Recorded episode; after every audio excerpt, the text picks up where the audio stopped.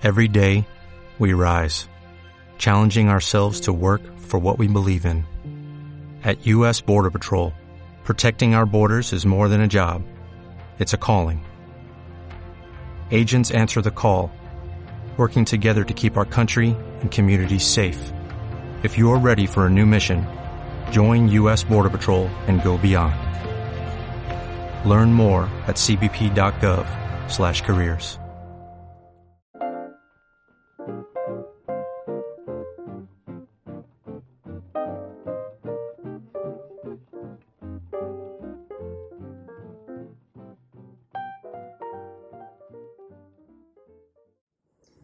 Muy buenas tardes amigos de Love, bienvenidos a un nuevo capítulo del videoblog.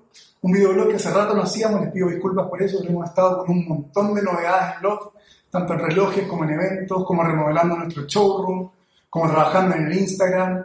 Ha sido semanas de locura, pero ya estamos volviendo a los videoblogs, algo que me encanta hacer y que les prometo vamos a tener más seguido en el futuro. Primero que todo, muchas gracias a ustedes por seguirnos. Ya superamos los 10.000 seguidores en Instagram. Estamos muy contentos, ya somos 10.000 locos los que nos apasiona este hobby aquí en Chile, bueno, y en todo el mundo, así que muchas gracias por eso. Segundo, wrist check del día, Rolex Explorer 2 16570, mi reloj deportivo favorito, 40 milímetros, cajita delgada, GMT, una complicación que está muy de moda hoy en día, y este mágico brazalete Oyster con la hebilla delgadita, no esos tremendos mamotretos que hace Rolex hoy en día. Lo encuentran en www.log.cl slash Rolex, ahí puedes encontrar este Explorer 2. Entremos al tema. Hoy día les traigo un tema candente, un tema que está de moda, que traspasó el mundo de la relojería, que llegó más allá, que hoy en día está en boca de todos. ¿Qué pasa con los relojes como inversión? ¿Son realmente una inversión? Bueno, aquí yo les quise escribir el mandamiento o las reglas de los principiantes para invertir en relojes. El video de hoy se llama Invirtiendo en relojes 101 y en este les voy a contar los 10 mandamientos que yo he aprendido como coleccionista en mis últimos 10 años de hobby para que ustedes no cometan los mismos errores y se aseguren de tener un portfolio de colección que sea rentable. ¿Qué pasa? Hace algunos años esto era impensado, pero hoy en día, eh, ante la volatilidad de otros activos, ante el alza del el uso de redes sociales, eh, el ingreso de nuevos millonarios al mercado, los relojes, especialmente marcas como AP, Rolex y Patek, se han transformado en un objeto de inversión. Es tanto así que revistas como Forbes o Business Insider han nombrado a Rolex como la inversión más rentable de los últimos 10 años. Así es, le ha ganado al S&P, le ha ganado al oro, le ha ganado al Bitcoin, se ha realmente se ha transformado en un objeto de inversión, en un activo de inversión como lo puede ser el arte, como lo puede ser una acción o un bono. Y eso obviamente ha salpicado a nosotros que todo el mundo nos pregunta, ¿cómo hago para invertir en relojes? ¿En qué invierto? ¿En quién invierto? ¿Cómo gano plata? Porque todo el mundo cree que esto es tirar y abrazarse. Pero no es tan fácil. Yo les quiero contar que hay que tener mucho cuidado, al igual que en cualquier inversión que uno haga, pero el mundo de los relojes tiene ciertas particularidades y ciertos secretos que yo les voy a contar en este video para evitar los errores y para asegurar en cierta medida una rentabilidad al momento de armar tu portfolio de inversión. Vamos a hablar de los relojes estrictamente como inversión y con esto, con el cerebro. No voy a meter el corazón. Si me piden la opinión del corazón, yo siempre les voy a decir lo mismo. Compra lo que a ti te gusta. Compra lo que tú amas, lo que te apasiona. No compres lo que le gusta a los demás. No compres lo que otros creen que te debería gustar. No compres lo que ves en Instagram. Anda, prueba el reloj que a ti realmente te gusta y compra ese reloj. No digo invierte, sino que compra. Para mí no es una inversión. Para mí es un compañero de aventuras, es un instrumento, una herramienta, es algo que probablemente viva más que yo, que podría heredar a mis hijos, pero que va a estar llenándose de historias mías y de memorias y de recuerdos. Por lo tanto, Trato de nunca verlo como una inversión. Me preocupo, obviamente, cuando un reloj sube o baja. Hay relojes que he comprado y ahora no quiero usar porque están demasiado caros. Pero en general yo le digo a la gente que realmente le apasiona esto, compre con el corazón. Este es un gasto, no es una inversión. Pero volviendo a la cabeza, quiero que entendamos cuáles son las estrategias inteligentes para comprar relojes y vamos a sacar todas las emociones de lado. Imagínate que eres nuevo en este hobby, tienes algo de liquidez, o incluso te quieres endeudar un poquito y estás pensando en armar tu portfolio. ¿Por dónde partes? ¿Qué haces? ¿Qué compras? ¿Cómo compras? ¿Cómo vendes? ¿Dónde compras? Bueno, aquí le voy a los 10 mandamientos partiendo por el más importante. Esto es súper importante y si tienen 10 segundos para ver este video, les recomiendo que solamente vean esta parte. Y es, nunca te endeudes para armar tu portfolio de inversión de relojes. Esto no es un activo inmobiliario. Esto tiene riesgo como cualquier otro activo volátil. Un reloj puede bajar de, valor. Un reloj puede ser robado. Un reloj se lo puede comer tu perro. Se le puede caer, se puede reventar ese reloj. Por lo tanto, no asumas que siempre va a subir de precio y no asumas que siempre lo vas a tener contigo. Hay riesgos involucrados. Por eso yo siempre recomiendo no endeudarse para comprar relojes de inversión. Si vas a endeudarte, nunca lo hagas más de un 30%. O sea, no apalanques más de un 30% un portfolio de inversión de relojes. No vendas todos tus activos ni pidas un crédito hipotecario para ir a comprar un 5711 o un Royal Oak. No es saludable, no es astuto y te podrías meter en serios problemas. Regla número 2. Incorpora siempre en todo análisis que hagas de tus costos los costos de mantención del reloj. No es solamente adquirir el reloj, ese es el primer costo, pero los relojes hay que mantenerlos. Tienes que almacenarlos en una caja, en un lugar seguro, de buena calidad, y además tienes que mantenerlos. Un reloj requiere mantención periódica, al menos cada cinco años, y esas mantenciones pueden ser costosas. Y no hacerlas puede ser aún más costoso. Yo siempre te recomiendo ir a buenos talleres, tener todos tus relojes siempre bien lubricados y con sus mantenciones al día, si tienes dudas, puedes ingresar a love.cl y en el pop-up de servicio técnico puedes contarnos qué es lo que quieres ingresar y nosotros te podemos ayudar, ya que hacemos mantenciones de la mayoría de las marcas más importantes. Cualquiera sea el taller que elijas, considera esto en tus flujos y no olvides de meter los costos de mantención. Mandamiento número 3.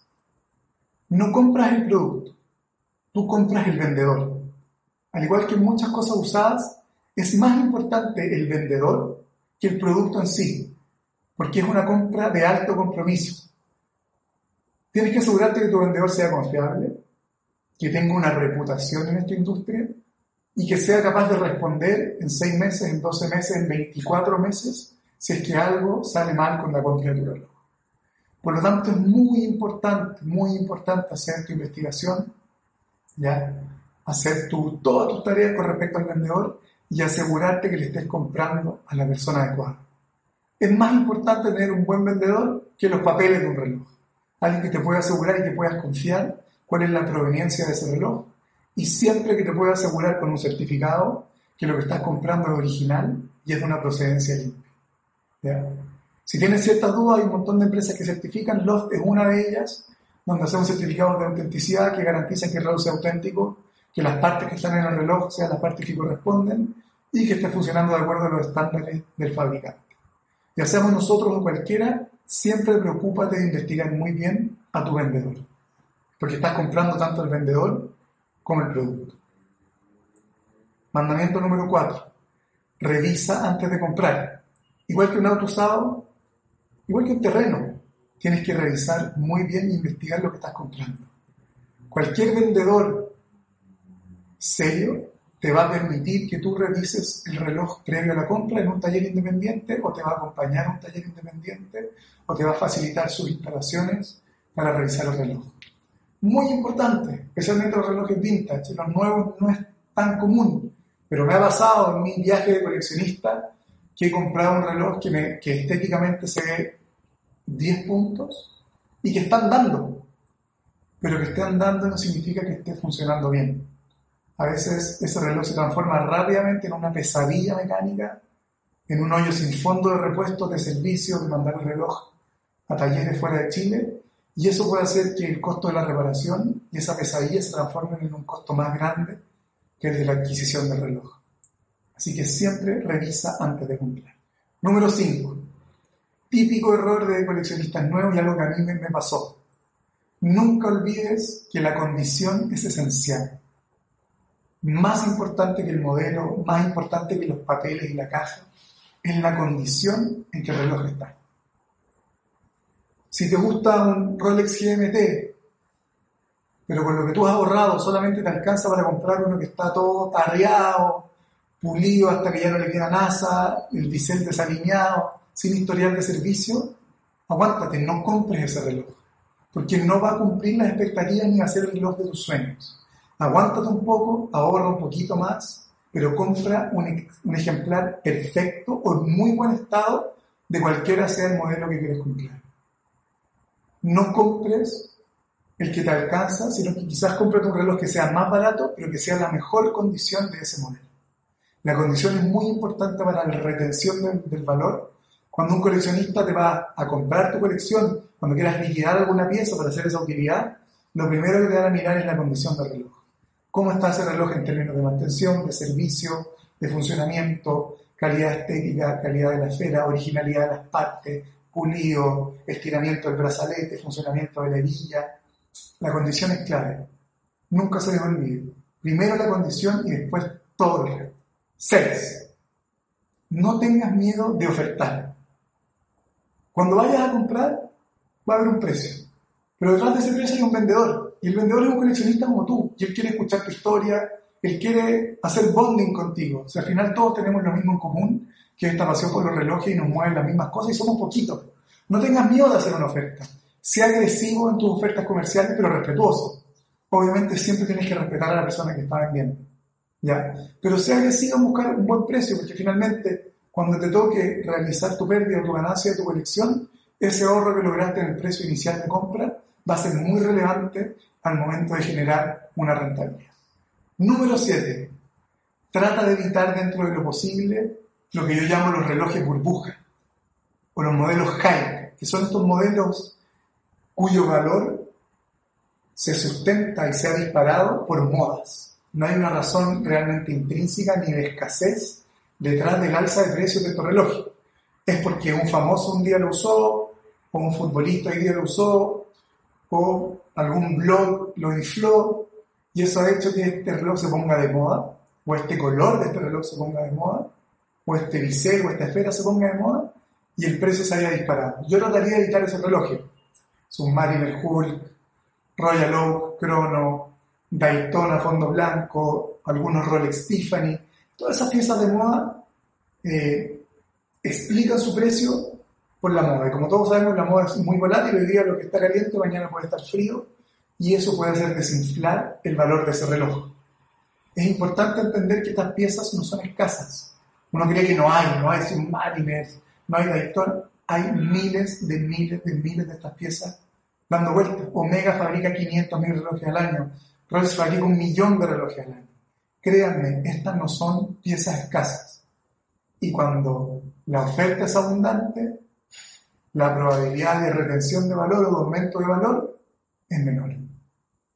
Así que trata de evitar estos modelos de moda y ándate por modelos quizás que tienen potencial de subir, pero su valor o su precio está explicado por razones distintas a la moda.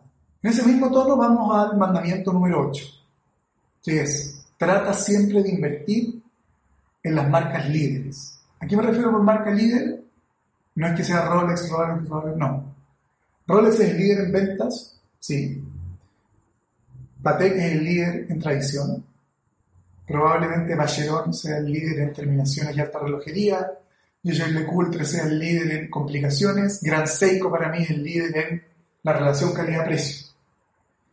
Estas marcas son todas líderes dentro de sus pequeños nichos del, mercado. Trata de invertir en tu portfolio en estas marcas que son líderes, porque al estar liderando su segmento es más probable que retengan su valor o estén en una buena posición competitiva en 10 años más. Que no tengan que hacer promociones, que no tengan que botar stock en el mercado paralelo, que va a dañar el precio de tu reloj, que no tengan que bajar su estrategia de precio, que va a dañar el precio de tu reloj, Todas estas prácticas son prácticas que generalmente hacen los seguidores, no los líderes del mercado. Por lo tanto, decide con la cabeza, no con el corazón, y compra marcas que sean líderes del mercado.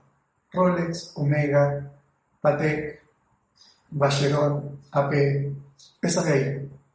Eh, Gran Seiko. Esas son marcas que yo creo que están en una buena posición competitiva para seguir liderando su mercado y por lo tanto seguir reteniendo o creciendo el valor de sus piezas usadas. Número 9. acuérdate del vintage. Con esta fiebre que estamos sufriendo de relojes nuevos y mercado paralelo, mercado y novedades, novedades, novedades, novedades, Instagram, Instagram, se nos olvida que el coleccionismo y la inversión en relojes no nació hoy día, nació hace más de 50 años. Y esos primeros coleccionistas o inversionistas, ¿qué buscaban? Buscaban relojes vintage. Primero fueron los Rolex Bubble Bags o obetones, luego vinieron los Paul Newman Daytona, los Joyers Carreras, los Patex Calendarios Perpetuos y un montón de otras piezas que se han hecho famosas en el mundo vintage que se han apreciado enormemente y han hecho que ciertos coleccionistas ganen fortunas, miles de millones de dólares vendiendo y coleccionando estos relojes. No te olvides de eso. El vintage tiene muchas ventajas. Ya no tienes que ir a un rincón oculto de Japón para encontrar una joyita o meterte en una joyería antigua de Francia a regatear un precio. Hoy en día en Internet tienes toda la oferta mundial de vintage al alcance de tus dedos. Investiga qué modelos te gustan, investiga qué marcas vienen subiendo, qué modelos fueron interesantes, que hicieron pocas cantidades y anda haciendo apuestas controladas en vintage. Yo creo que vintage nunca ha bajado, pero va a seguir subiendo. Y no todo el mundo habla de eso. Vintage tiene otra ventaja de que ya no se produce más. Un reloj del año 65 se produjo lo que se produjo. Cada año hay menos, de hecho, de ese reloj. Se van destruyendo unidades, se van perdiendo. Por lo tanto, tu reloj cada año se va a hacer más valioso por la sola razón de que la oferta es más pequeña y probablemente la demanda siga creciendo o se mantenga. Y esa es la ventaja que tiene Vintage versus relojes más nuevos, que es que, es que su stock es limitado. Tienes una posibilidad más grande de controlar la oferta o de que pocos actores controlen esa oferta y eso también va a ayudar a que el precio se mantenga o vaya subiendo. Así que para tu próxima compra, quizás anda mezclando tu portfolio con cosas nuevas, de buenas marcas, modelos tradicionales, históricos, con algunas apuestas vintage de ciertas cosas que te parezcan interesantes. Y ojalá que sean casa. Y por último, estudia. Estudia, estudia, estudia, estudia, aprende, estudia, aprende, estudia, googlea. Usa estas dos manos y métete en el hoyo sin fondo que es la relojería. Eh, hay detalles, luego está el detalle, el detalle, el detalle, el detalle, el detalle, la historia, el personaje, el movimiento, el número de referencia, las variaciones de la esfera, las variaciones del diseño. Todo en la relojería tiene que ver con pequeños detalles y hay detalles infinitos. Yo cada día que me meto un blog, que me meto una página que me gusta seguir, que llevo una revista, aprendo algo nuevo. Llevo más de 10 años en esta industria. Nunca se deja de aprender. Y a medida que vas aprendiendo, también vas refinando tu gusto. Vas adquiriendo un paladar y un ojo mucho más preciso para dar con cosas que son realmente excepcionales, para prever cuáles piezas van a subir de valor y para saber cuáles son buenas inversiones. Y lo más importante es que mientras más sabes, más disfrutas. Cuando vas a un museo y conoces la historia de los cuadros, es mucho más fácil disfrutar de lo que estás viendo. Por eso yo les aconsejo que estudien, nunca dejen de estudiar, porque esta pasión es muy entretenida y las historias del mundo de la relojería son historias de personajes geniales, de personajes históricos de hace 300 años, de personajes actuales que están vivos hoy en día de detalles, historias realmente increíbles, militares, historias de la luna, historias de tradición, historias imperiales. Hay un montón de historias entretenidas en la relojería, eh, contadas de una manera muy, muy, muy especial y que se reflejan al final en el atractivo de los relojes que uno invierte. Así que nunca dejes de estudiar y disfruta. Cuéntanos cómo te va con este portfolio, cuéntanos, cuéntanos qué piezas compraste, cuéntanos si fue rentable o no fue rentable, anda compartiendo tu estrategia, así en Love vamos recopilando las estrategias de todo y vamos armando un portfolio compartido o buenas prácticas de inversión. Y lo más importante, usa tu reloj, si esa es la gracia. Esto no es, una, no es un bono, no es un Bitcoin, esto es lo que te puedes poner, que puedes tocar, que puedes sentir, que hay valor acá adentro. Hay know-how, hay research and development, hay horas hombre, hay cientos de cientos de años de perfeccionamiento de un arte. Por lo tanto, esto es arte que puedes tocar y el valor está aquí retenido en un objeto físico. Disfruta tus relojes. Probablemente no vayas a perder con estos 10 mandamientos que te estoy dando. Queremos ver que ganes mucho dinero con tu portfolio, pero más que nada queremos escuchar las historias sabrosas que estoy seguro que van a venir después de este video. Muchas gracias, disfruta este viaje y nos vemos el